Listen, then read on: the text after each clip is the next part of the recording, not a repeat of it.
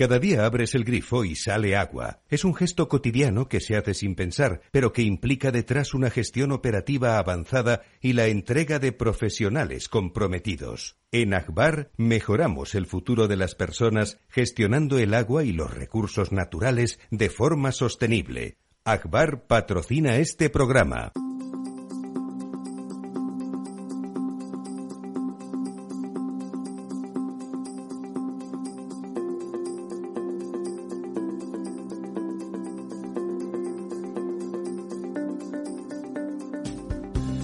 Estado Ciudad, con Ramiro Aurín y Diego Jalón en Capital Radio.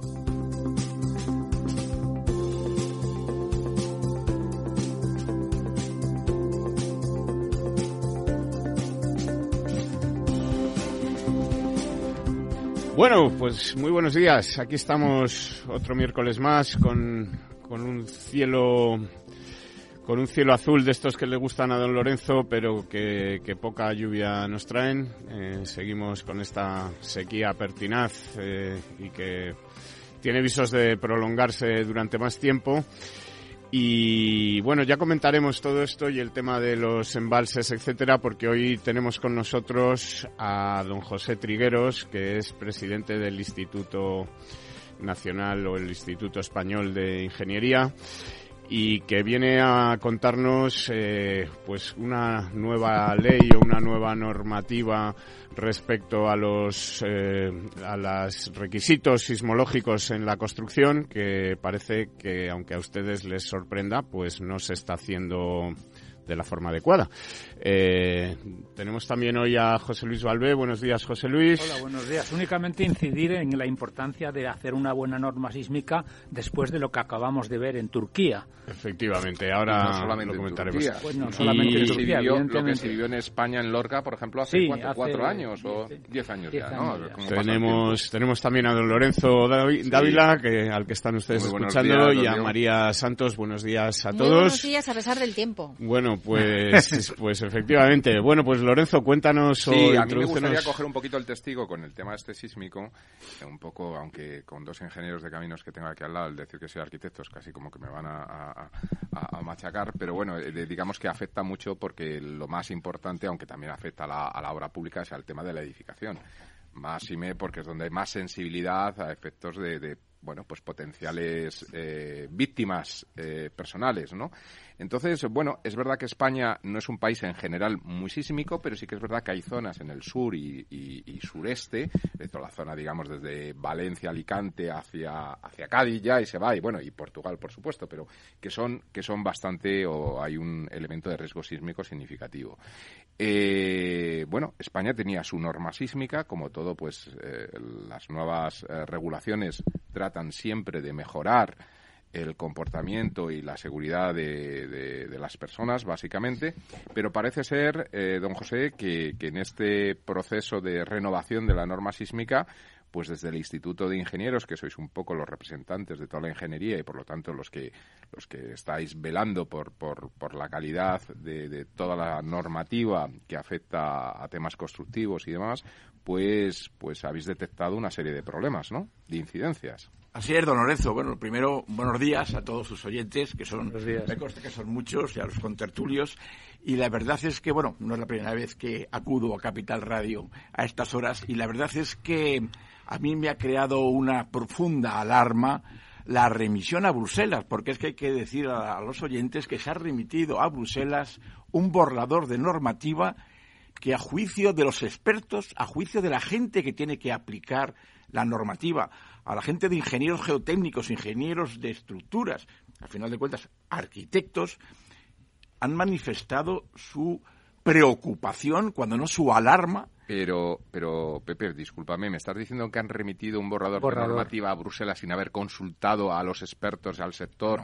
A vosotros, a los distintos colegios profesionales afectados. No, no, no, no, no, Vamos a ver, las cosas se hacen mal, pero no del todo mal.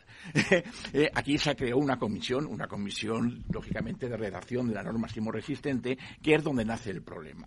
En esta comisión de la norma sismo resistente, yo creo que todos los que están allí están con sus mejores intenciones, pero no se ha escuchado o no se ha mantenido la discrepancia de aquellos que tienen que aplicar la norma es por primera vez, o yo creo que es escasas veces, cuando en un comité técnico no se aprueba por una unanimidad una remisión de una norma técnica. Pero es mucho más preocupante cuando los que votan en contra son los que tienen que aprobarla.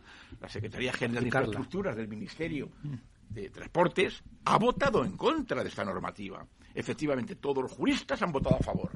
Por un tema administrativo, por favor. Nos estamos jugando la vida de muchas personas, de bienes, en gran cuantía económica, y no podemos permitirnos en el Estado de Derecho que tenemos ahora mismo, el que esta norma entre en vigor, porque hay que remitirla al Consejo de Ministros, y cuando ya, digamos, se han acabado los cauces, digamos, técnicos, porque el 22 de septiembre se remitió una carta por parte del Instituto de Ingeniería de España a la ministra, alertándole de que, por favor, no siguiera adelante e hiciéramos como los países de nuestro entorno, que aplican directamente una normativa ya existente, que es el Eurocódigo número 8. En el esto viene motivado porque las armas, y yo no quiero creer en un arma social, pero si hay que crear un arma social, se crea una arma social. Porque aquí nos acordamos de Santa Bárbara cuando truena. Es lo que iba a decir. ¿eh? tendremos que esperar a víctimas eh, para claro, que y entonces ahora es el momento de que las nuevas construcciones se aplique lo que se está aplicando en el mundo. O sea, lo que se está aplicando en Europa. Y no aquí que queremos ser más papistas que el Papa, remitiendo una especie de normativa que los que la aprueban dicen que es el Eurocódigo número 8, cuando no es cierto, porque el Eurocódigo número 8 remite a otros Eurocódigos que aquí no están vigentes, y la verdad es que, claro, cuando yo les digo, bueno, y esto lo dice bueno, pues un ingeniero de caminos, que es presidente del Instituto de Ingeniería de España, no, yo no me puedo investir con la los conocimientos profundos de decir, oiga, este señor, ¿por qué dice que esto no se puede aplicar? No, no, es que estoy hablando en nombre de Amadeo Benavent, catedrático de estructuras de la Universidad Politécnica de Madrid, doctor por la Universidad de Tokio y miembro del redactor del Eurocódigo.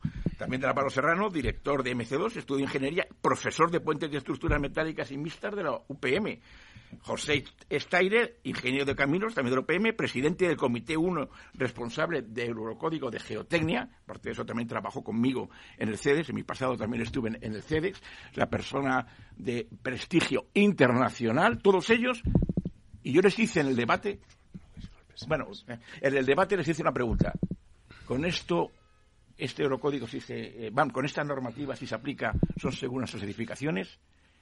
Uno contestó no, el otro no, y el tercero dijo no. O sea, con lo cual, verdaderamente, cuando las personas que son catedráticos, que son los que están enseñando a nuestras nuevas generaciones, dicen que esto no es de aplicación, ¿cómo, por una parte administrativa, podemos admitir en nuestro país que esa normativa entre en vigor? Y sobre todo que la llamen eh, normativa antisísmica, ¿no? Por favor, eh, vamos a intentar no dar golpes en la mesa. Ay, perdóneme. Porque, hacemos un ruido tremendo y a los oyentes igual les eh, puede parecer que hay un terremoto cuando todavía... a lo mejor estamos, no, vamos llegado. ya la... la normativa no es de aplicación. Yo lo que creo entender tras lo que mencionas es que la normativa, si se aplicara, no sería suficientemente segura. Eso es. Es que eso es.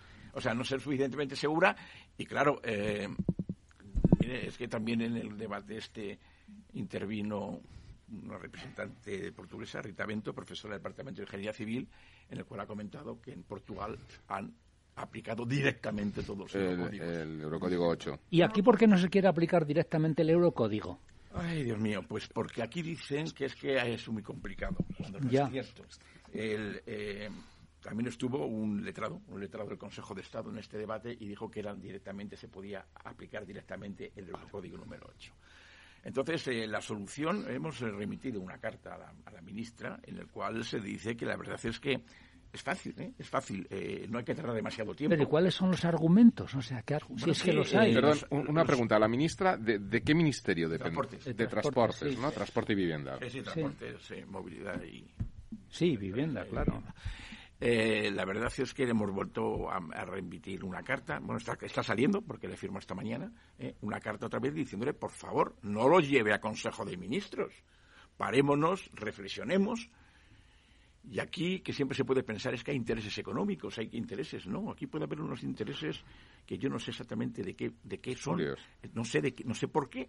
Pero una pregunta, José. la normativa esta que quieren sacar a la luz, eh, digamos que establecería unos parámetros de mayor seguridad que la actual vigente, o es decir, se quedaría a medio camino, no sería lo suficientemente segura, pero mejora la presente, o cómo queda. Bueno, es que claro, es que ahora mismo qué es una oportunidad perdida o es que retrocedemos. ¿Qué se está aplicando ahora mismo?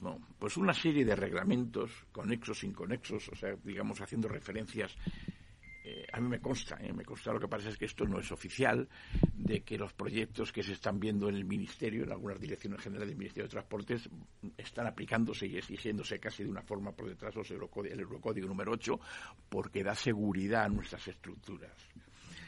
Eh, es que, por hacer una analogía que ha estado además también muy en debate y que los oyentes van a, van a, van a entender, es que recuerdan cuando los trenes no cabían por los túneles ¿no? en España y decíamos, es que la normativa española no permite que se hagan los trenes para que quepan por los túneles. y entonces salió alguien que dijo, no, es que hay una normativa europea que dice que los túneles antiguos se puede adaptar los trenes nuevos a la infraestructura antigua, como no podía ser de otra forma. Entonces, si nos pasa algo, vamos a decir que es que administrativamente en España no se podría adaptar directamente el Eurocódigo número 8, sabiendo que este Eurocódigo es mucho más seguro que el actual. Es más, es que el Eurocódigo número 8 en Europa se está revisando ya.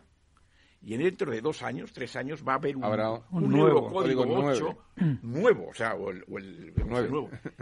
Fíjese lo sencillo que sería, don Lorenzo, eh, el decir, en un Real Decreto es de aplicación directa el Eurocódigo 8 nuevo directamente. No hay que hablar más. ¿Qué nos va a pasar? Que cuando apliquen, cuando venga el otro Eurocódigo número 8 nuevo, hay que volver a estar. Una comisión que ha estado desde Lorca 10 años para sacar esto, pues claro, se queda obsoleto.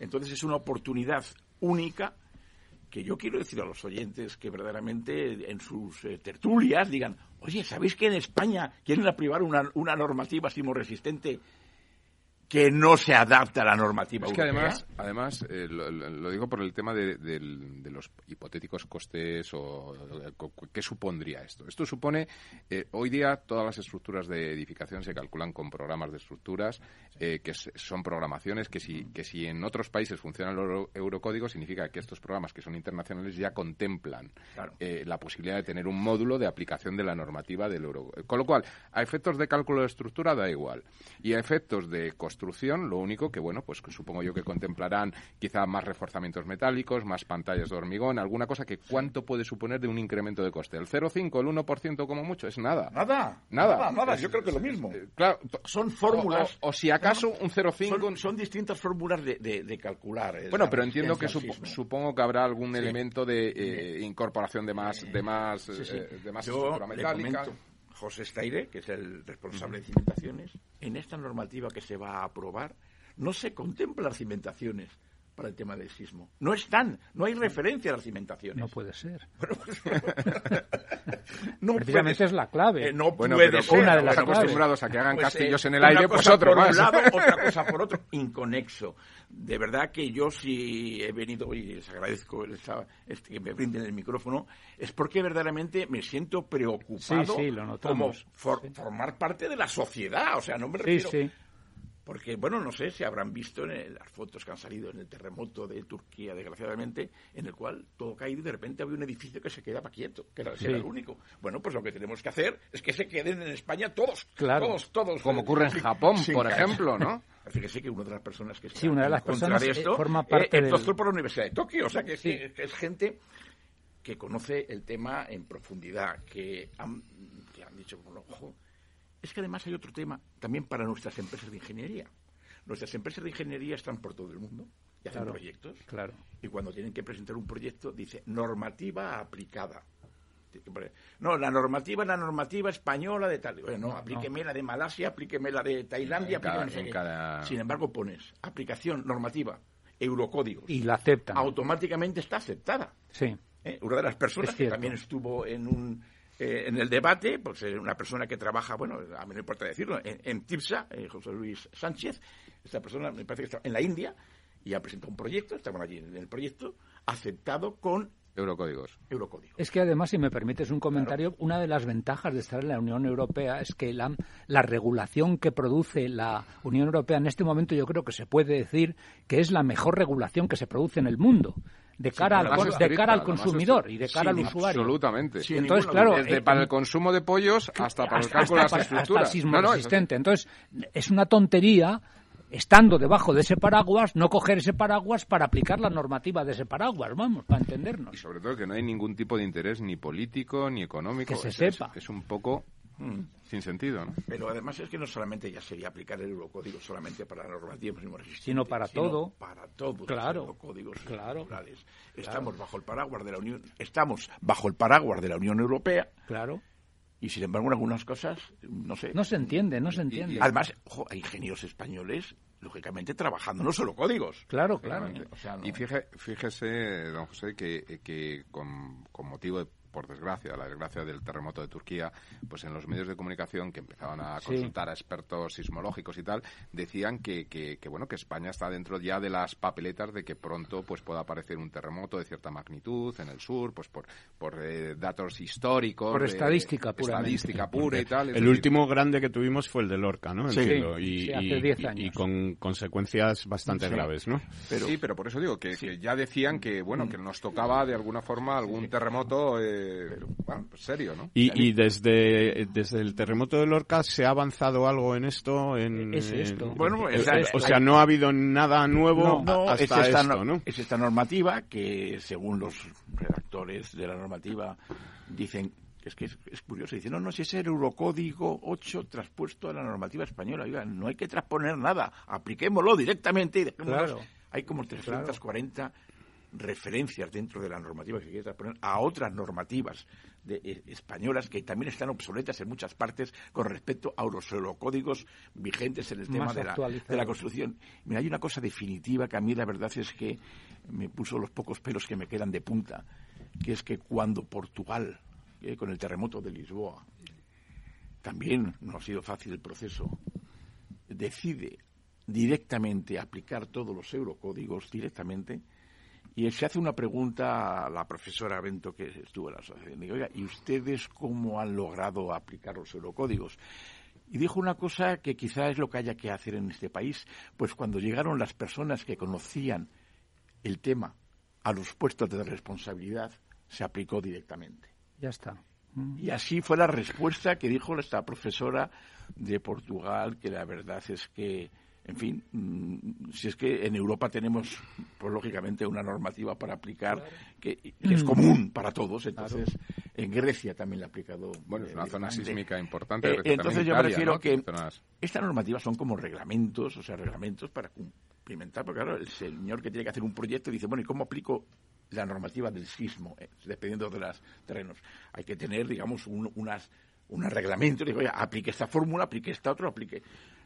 Caramba, apliquemos las fórmulas más novedosas, apliquemos los sistemas de construcción que permiten, eh, digamos, la resistencia al sismo y no nos refiramos a normativas obsoletas o antiguas porque parece ser que hay que cambiar alguna legislación. Pues cámbiese. Vamos a ver la evidencia de que Pues esta- cámbiese. La parte administrativa no puede superponerse a la técnica. La evidencia de que esta Sobre ley todo- no tiene sentido es lo que has comentado antes, ¿no? De que no se contemplen las cimentaciones dentro de la norma. Es que es ridículo, ¿no? Y además Porque es la yo tampoco, yo es la tampoco, base. tampoco entiendo los inconvenientes planteados desde el punto de vista administrativo, institucional, político, cuando este gobierno se ha hartado de hacer decretos leyes. Pero es que el más es que un letrado del, eh, del Consejo de Estado dijo públicamente que el eurocódigo se puede transponer Directamente, directamente, sí, claro. con un real decreto. Sí, en vez de sí. poner las, Sí, las sí. páginas que vayan a poner, será de aplicación Ya el está. eurocódigo Sí. número 8. Esos reales decretos que ocupan media página. No, y además, y además eh, Firmado y fuera. supongo que incluso el hecho de no aplicarlo puede suponer un motivo de infracción. Es decir, que Bueno, porque yo, en esta carta que vamos a mandar a la ministra, eh, yo lo que creo es que si un día pasara algo, eh, si, algún, si algún día pasara algo, yo creo que serían responsables claro, claro. el Consejo de Ministros que haya aprobado esto. Claro. Pero sin ninguna duda, igual que se dice que son responsables en otros casos, digamos que no tienen que ver nada con este tema, digamos, de corrupción eh, o de ese tema, el Consejo de Administración que aprueba una obra. O sea que con el, eh, el, que se apruebe una normativa que los expertos hay que demostrar que a sabiendas dicen estando advertidos no, eh, están advertidos dicen ah, que no yo lo veo difícil no no pero no, en el mundo anglosajón con el common law te los llevas por delante dicen que no es seguro Hombre, yo la verdad, ¿qué quiere que le diga? Ah, yo estoy en un consejo de ministros en el cual alguien me pone encima de la mesa este tema y digo, van parados aquí. ¿Cómo los que tienen que aplicar una normativa, que son los ingenieros, los arquitectos, dicen que es mejorable? Oiga, si es mejorable. O sea, ya no digo que sea y, y, es que además, según dice el propio presidente del Instituto de Ingenieros Civiles de España, la propia organismos de la propia administración no quieren aplicarlo. votó en contra. claro. en, en, un comité de normativa se vota en contra, no se aprueba por unanimidad. Claro. Y no es que vote en contra, digamos, es que vote en contra. La Secretaría General de eh, eh, Transporte. del Ministerio votan en contra, que son los que tienen directamente que aplicarlo. Hombre, la verdad es no se entiende. Eh, a mí me, mm. vamos, en fin, yo qué quiere que le diga, me parece que es sorprendente, que es sorprendente y bueno, me consta que otros órganos de la propia administración también están en contra. Y eso sí que desde el punto de vista jurídico sería una advertencia muy consistente. Eh, yo, en fin, lo que quiero aquí no se trata de que alguien, digamos, quiera ser culpable, sino que evitemos que haya culpables. Exactamente. ¿Eh? Entonces, para evitar que hayamos culpables, pues yo agradezco el que nos hayan brindado los micrófonos de Capital, de Capital Radio para alertar y no quiero que sea una alerta social, porque aquí nos acordamos, como hemos dicho anteriormente, Santa Aurora cuando truena, pero sí, por favor, que algunas veces la sociedad civil oiga su voz, levante su una alerta técnica. Eh, y, que diga, y que diga, oiga, paremos no, hagamos como hacen en el resto de Europa. Eh, que no pedimos nada, nada que sea distinto. Extraordinario. que, en fin, Muchísimas gracias, don Lorenzo. No, muchísimas gracias. muchísimas gracias a usted, don José. No, a mí me gustaría, perdón, porque además es un, es un lujo tener. Tenemos un minuto. sí, tener a, don José Trigueros con nosotros, que se quedará en el resto de la tertulia. Yo creo que, que tiene mucho que aportar y si. encantado, don Lorenzo. Ya sabe, ¿eh? ya sabe. ¿eh? ¿eh? en fin, a pesar de que el Real Madrid ahora no va muy bien, ¿eh? de todas formas me puedo quedar, ¿eh? Muy bien, pues nada, después de, fíjense, en 2011, nueve muertos, 324 eh, heridos, 35.000 familias afectadas, 1.700 viviendas destruidas en Lorca, eh, llevamos 10 años y parece que, en 10 años lo único que hemos conseguido es eh, formular esta propuesta que parece que, no va a ningún lado. En fin, así nos van las cosas. Vamos a pasar un momento a publicidad y enseguida volvemos.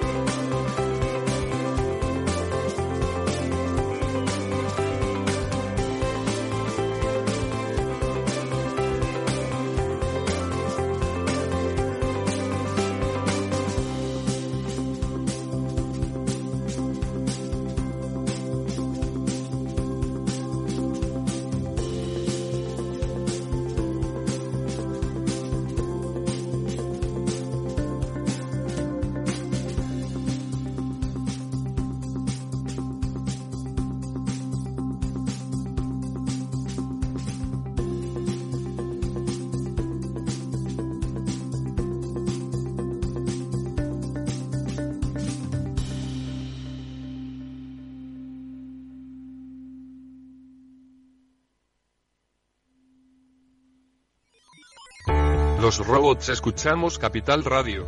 Es la radio más innovadora. Oímos a Saragot, con Luis Vicente Muñoz. Ahí le has dado. Esto es Capital Radio. Di que nos escuchas.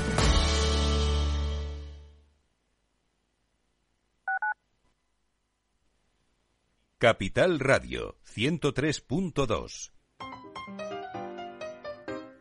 Ahorra agua con Isabel la del Segundo. Genial si no te bañas, pero si cuando te duchas te escuchas el disco entero, malamente. Solo una canción, ¿vale? ¡Una canción! Más consejos para ahorrar agua en canaldeisabelsegunda.es. Canal de Isabel Segunda. Cuidamos el agua. Gráficas Naciones. Más de 50 años de experiencia en el sector de las artes gráficas. Apostamos por la última tecnología tanto en impresión offset como en digital y gran formato. Realizamos todo tipo de impresión. Tarjetas de visita, folletos, libros, vinilos, decoración y montaje de stands. Más información en el 91 629 2145 o en gráficasnaciones.es. Capital Radio. La genuina radio económica. Siente la economía.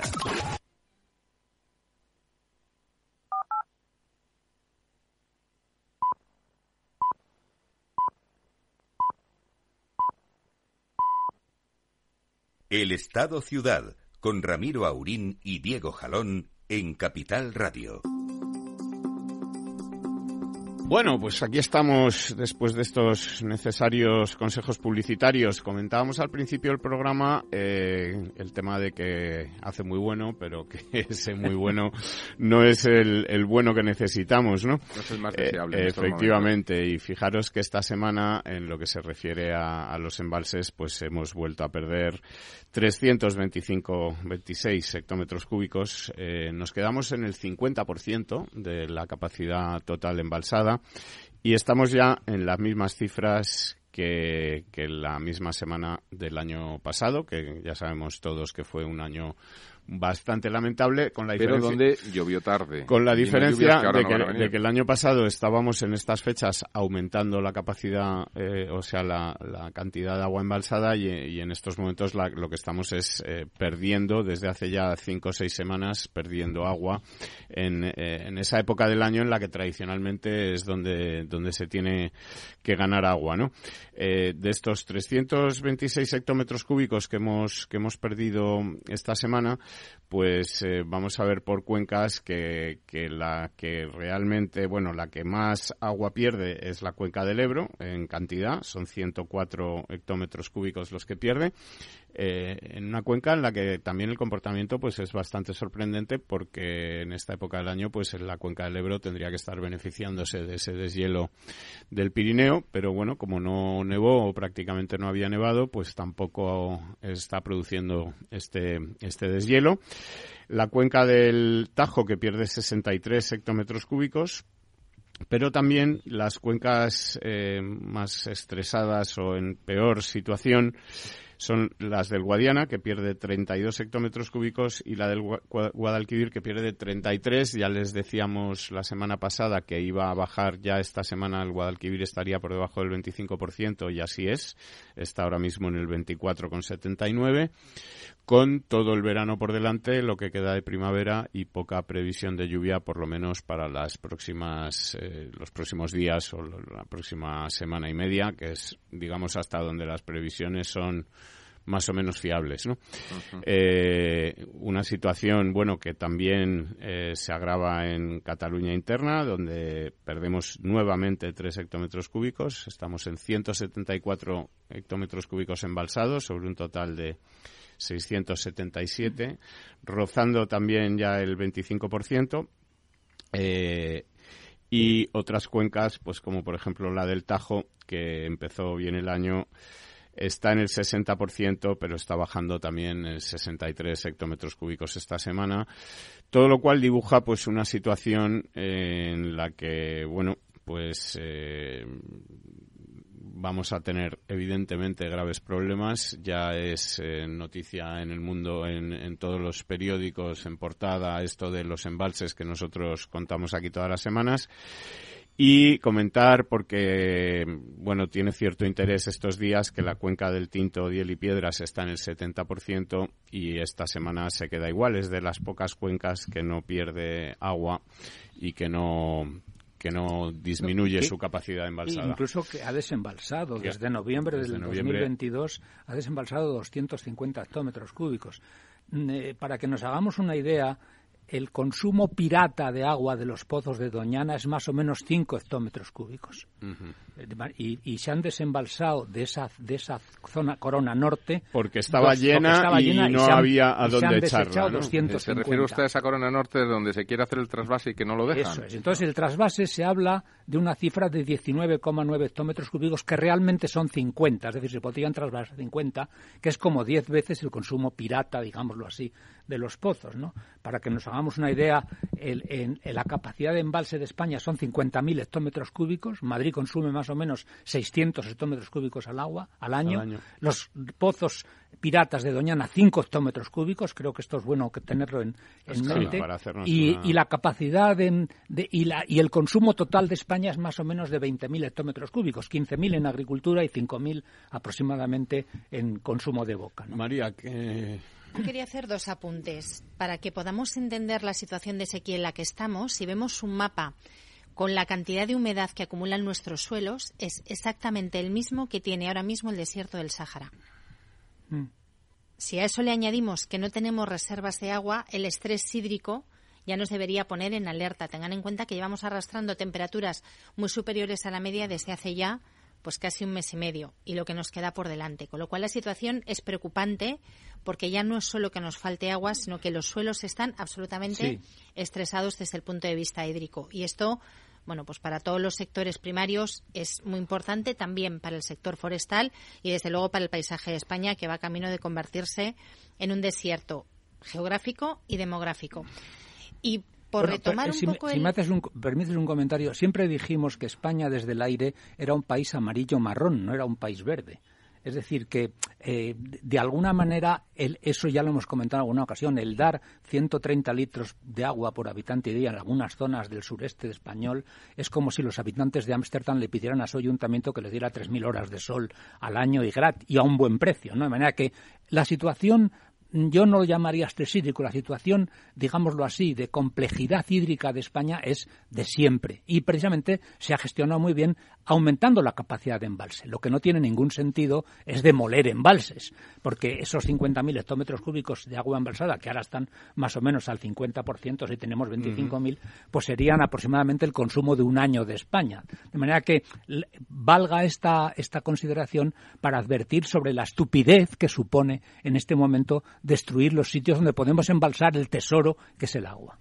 Sí, eh, Escuchábamos ayer, sí, ayer una, una entrevista de la que se han hecho con los medios en otra emisora del, portavoz del Partido Socialista en el Congreso de los Diputados, el señor Pachi López, en la que aseguraba que su gobierno no iba a aprobar, ni había aprobado, ni iba a aprobar ningún trasvase nunca, etcétera. Y eh, precisamente ayer el Consejo de Ministros, en la referencia del Consejo de Ministros, vemos que el Consejo de Ministros recibió informe del estado de las actuaciones en Doñana. Eh, en este informe eh, se habla del plan que se aprobó en 2022 eh, y se presentó 21, Y, que, y, que, se presentó en Almonte Huelva el 30 de noviembre de 2022 ante los alcaldes, asociaciones de agrarias, ecologistas, expertos científicos, etcétera. Y entre las medidas de este plan pues eh, precisamente en este informe se reconoce que hay eh, un trasvase de 19,99 hectómetros cúbicos al año procedentes de la cuenca del Tinto, Diel y Piedras, volumen adicional de 8 hectómetros al año mediante recrecimiento del embalse del Agrio, es decir, que sí que existe este trasvase. Sí, ese posible, trasvase. posible trasvase está aprobado, forma parte de un plan presentado por el Gobierno y eh, en este informe que recibió ayer el Consejo de Ministros, pues se explica que estas obras se están completando por fases con la transmitación paralela de las correspondientes eh, concesiones, que ya están operativas algunas, que otras están en marcha, en fin, y que otras se van a ir poniendo en marcha en los próximos meses. María. Vale, yo quería puntualizar que, bueno, si quitamos toda la contaminación política que ha ido acompañando a la información que se ha dado respecto a este tema de Doñana, quizá nos podíamos ir hasta principios del mes de abril, que es cuando la Confederación Hidrográfica del Guadalquivir informó de todas las medidas que se iban a poner en marcha para restaurar el buen estado del, del, acuífero del que bebe Doñana. Es decir, la situación de Doñana se arrastra ya desde hace muchos años. De hecho, en 2014 se aprobó un plan para recuperar Doñana, un plan que establecía una serie de, coronas, el parque, el preparque, toda la corona forestal que es donde ahora estamos hablando de estas 750 hectáreas de regadío que quedaron fuera y se metieron dentro de la masa forestal, se ha reclamado y es lo que pretende restaurar ahora la, Junta, que no tiene nada que ver con derechos de agua.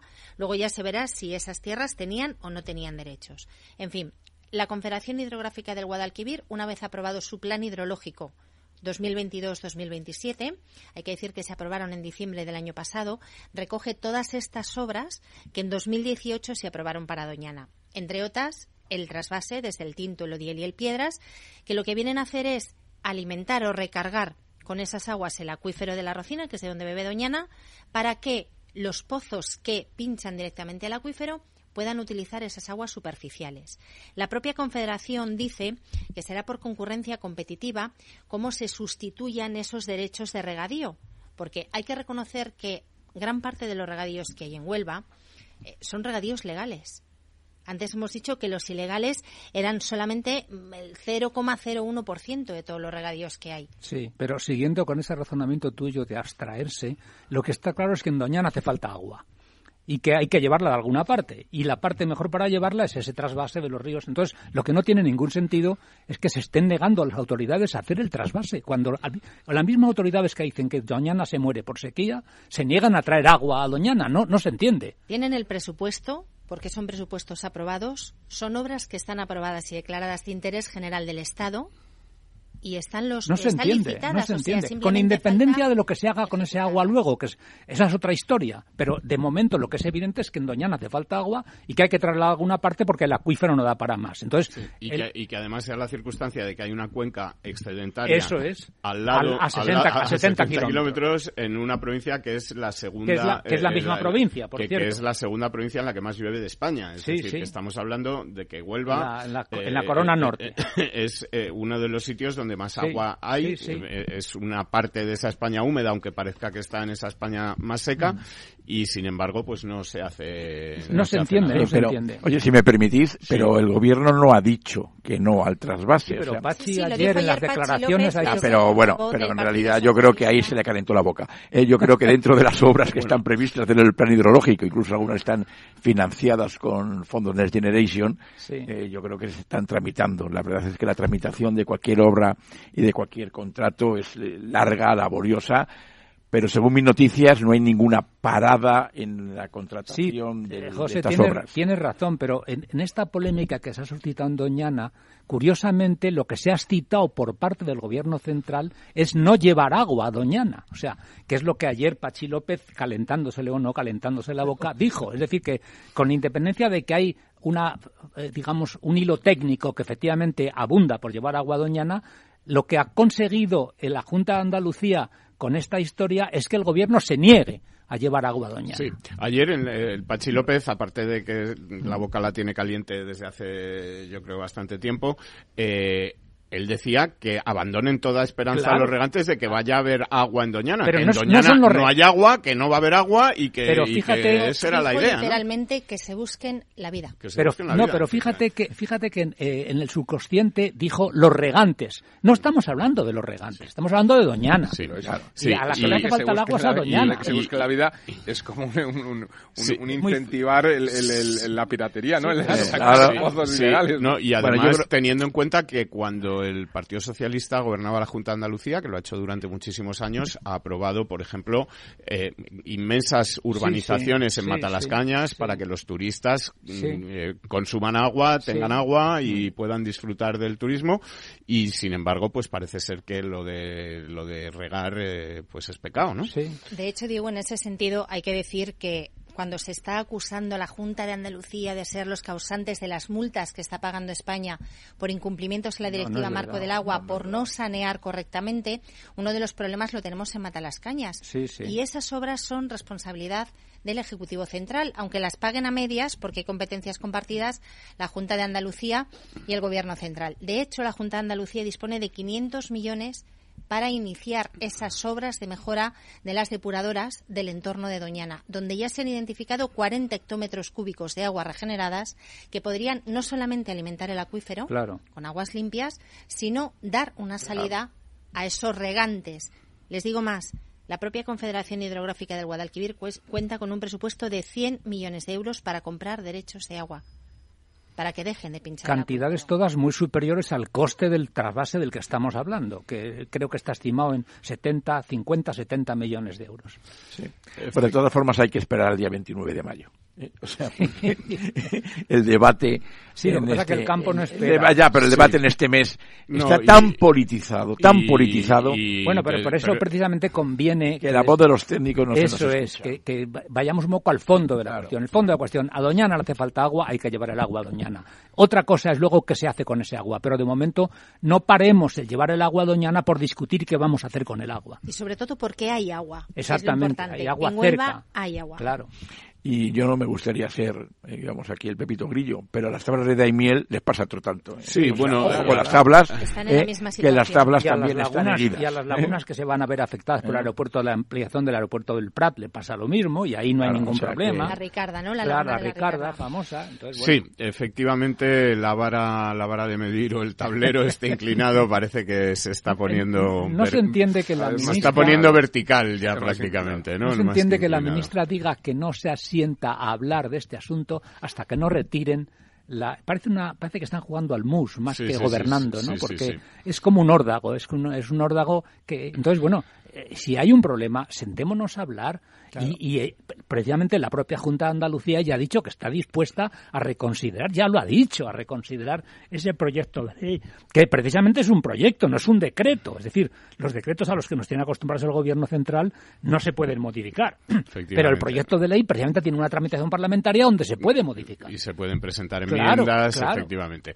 Bueno, y otro de los, hablando de MUS y de órdagos y de envites, pues eh, parece que don Pedro Sánchez eh, ayer volvió volvió a envidar más en el tema de, la vivienda. Si ya nos había prometido primero 50.000, luego 43.000 al día siguiente. Ayer nos prometió otras 20.000 20.000 nuevas viviendas eh, que parece ser que se van a hacer en los suelos del Ministerio de Defensa, suelos que por otra parte están sin identificar y sin, y sin mirar.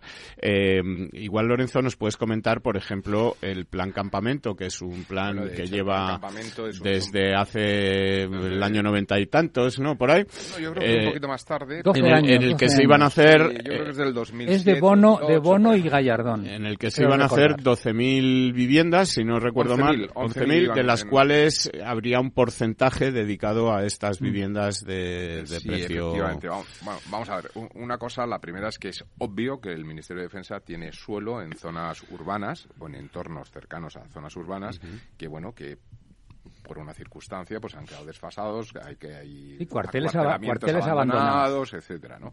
El problema es que eh, hacer todo un proceso mm, de, de, convertir esto en viviendas finalistas, es decir, ya terminadas, pues supone un proceso un tanto eh, arduo, ¿no? En el sentido, ¿no? En el tiempo. Sí, eh, primero hay que hacer una, hay unas figuras de planeamiento que hay que desarrollar, hay que hacer un plan parcial, hay, bueno, habría que contemplar si con eso es suficiente, pero como mínimo un plan parcial. Después de esto hay que hacer un proyecto de urbanización, hay que urbanizar y después de urbanizar, pues entonces ya aparecen lo que se llaman las, las parcelas finalistas, que es donde ya se puede empezar a construir. Entonces todo este proceso, eh, pues bajo la hipótesis de que se pudiera acelerar al ser propietario único, al ser de la administración, nos saltamos todo la historia de las juntas de compensación, todas las historias de, gestión, pero como nos vamos a cinco o seis años. Pero, perdona, Lorenzo, tiene este proyecto, este proceso tiene tres actores. Uno es el gobierno central, otro es la comunidad autónoma y, otro es el ayuntamiento. El ayuntamiento al que le corresponde, efectivamente, porque la figura de planeamiento, eh, quien la aprueba inicialmente es el ayuntamiento, después viene la aprobación de la comunidad y luego devuelve a la aprobación final por parte del ayuntamiento.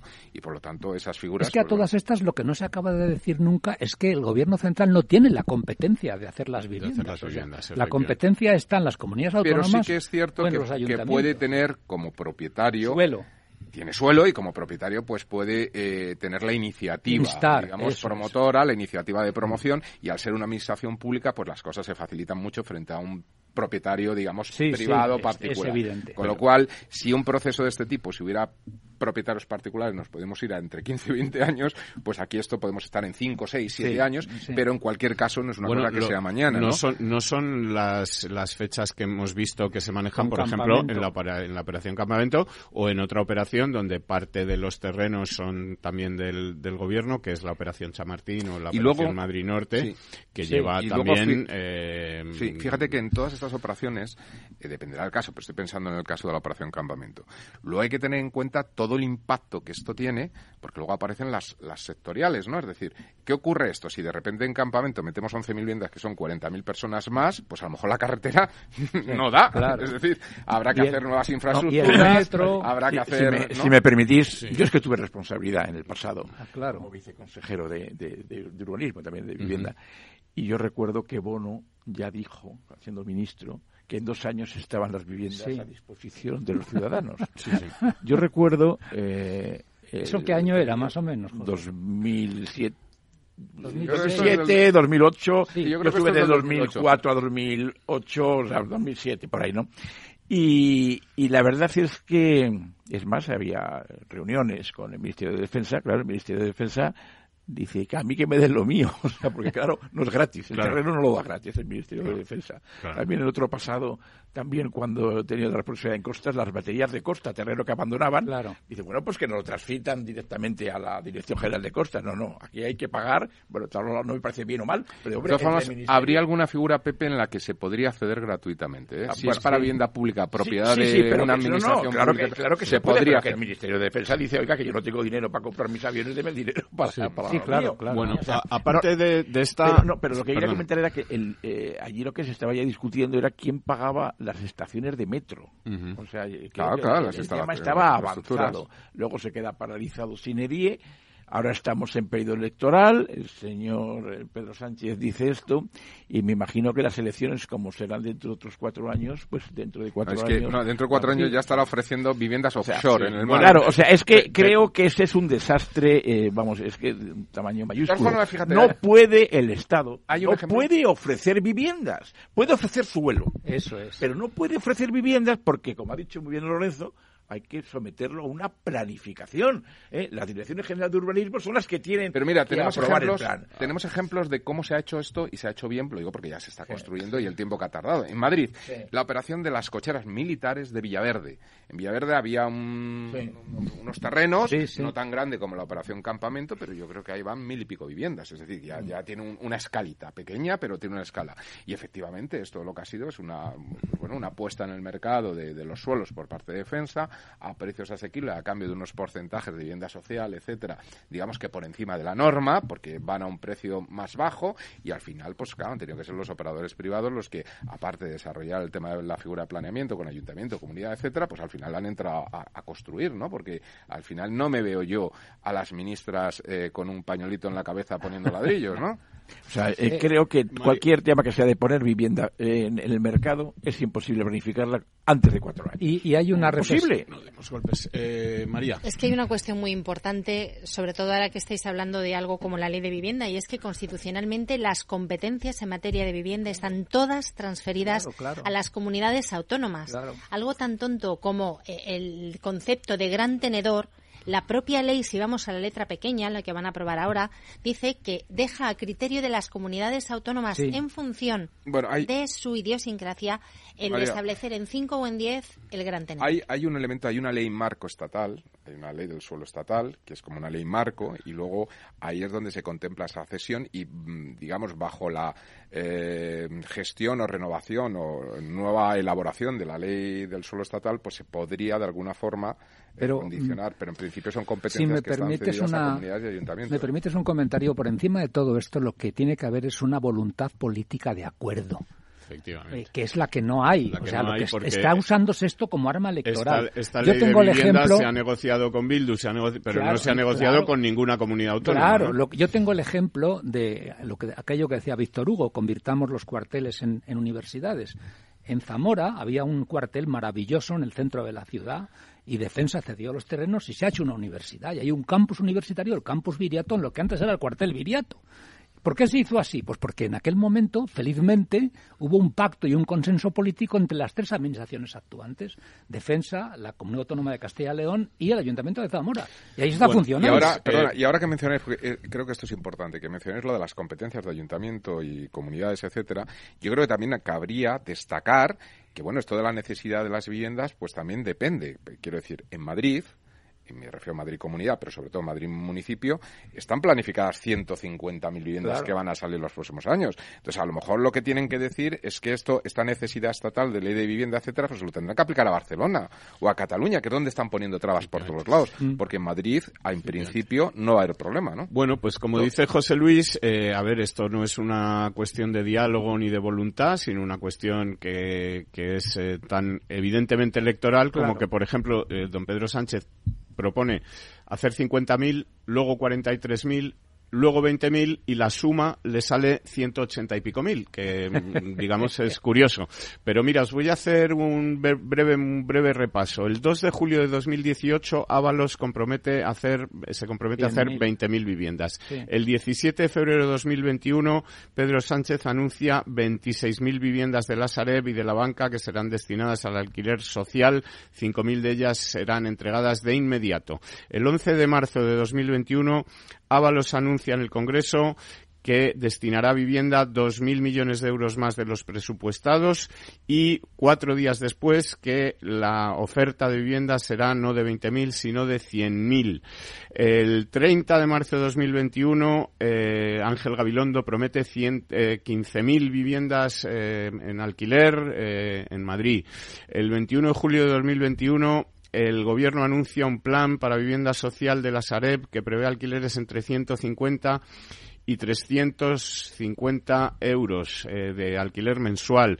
En fin, las, eh, ofertas y las promesas que ha ido haciendo el gobierno, prometiendo, por ejemplo, 50.000 viviendas de la Sareb, que solo tiene 46.000. De las que, No, que es que la Sareb tiene 46.000 y Sánchez ha prometido 50. Pero 15.000 están ocupadas. Ya bueno, pero que, que aunque las pudiera poner todas, es que solamente hay 46.000 y está prometiendo 50. Pero es, que, es que esa cifra de 46.000 tiene 14.000 o 15.000 ocupadas y 14.000 o 15.000 por construir.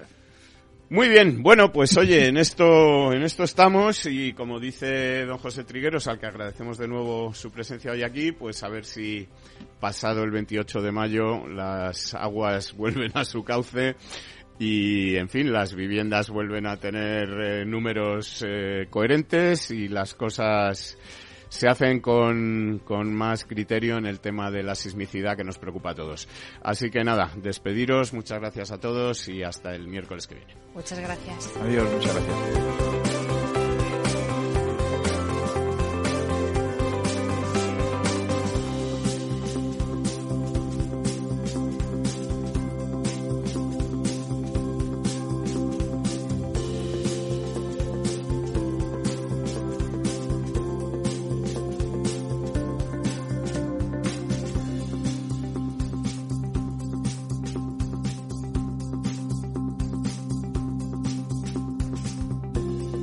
Estado Ciudad, Capital Radio.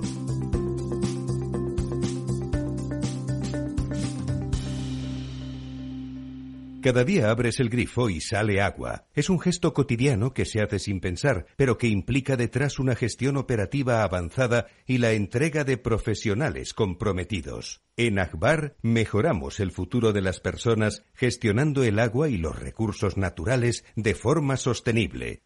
Akbar patrocina este programa.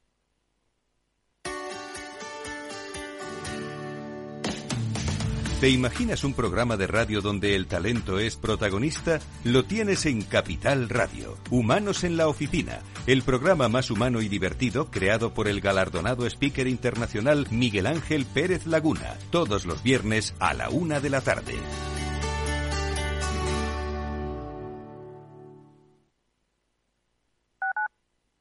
Capital Radio 103.2 Disfruta de la mejor cocina gallega en Montes de Galicia. Todo un clásico moderno en el barrio de Salamanca. Disfruta de la variada dieta atlántica, de las mejores carnes y pescados tratados con respeto y transparencia y regados con una de las mejores bodegas de la zona. En grupo, en familia o en pareja, Montes de Galicia te ofrece el espacio perfecto en cada ocasión.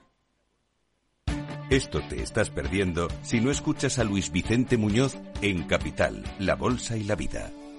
Juan Ignacio Crespo, experto financiero. Los bancos centrales pueden crear dinero de la nada, pero no pueden crear microchips de la nada. No te confundas. Capital, La Bolsa y la Vida con Luis Vicente Muñoz, el original.